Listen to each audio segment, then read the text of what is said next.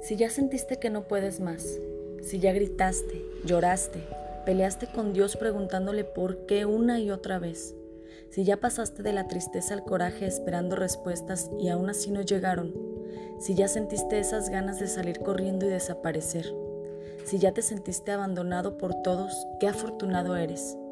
Si nadie fue por ti para rescatarte o consolarte, incluso compadecerte, genial. Qué afortunado eres, porque entonces ya tocaste fondo, ya estuviste ahí, solo, obligado de una vez por todas a hacerte frente a ti mismo, entender que solo te tienes a ti y eres tu más importante responsabilidad, que llegaste a ese lugar por tus decisiones y acciones y nadie es responsable de ello más que tú. Entonces, tal vez ya te arrepentiste de haber hecho daño a alguien más. Entonces, tal vez ya descubriste que debiste quererte más.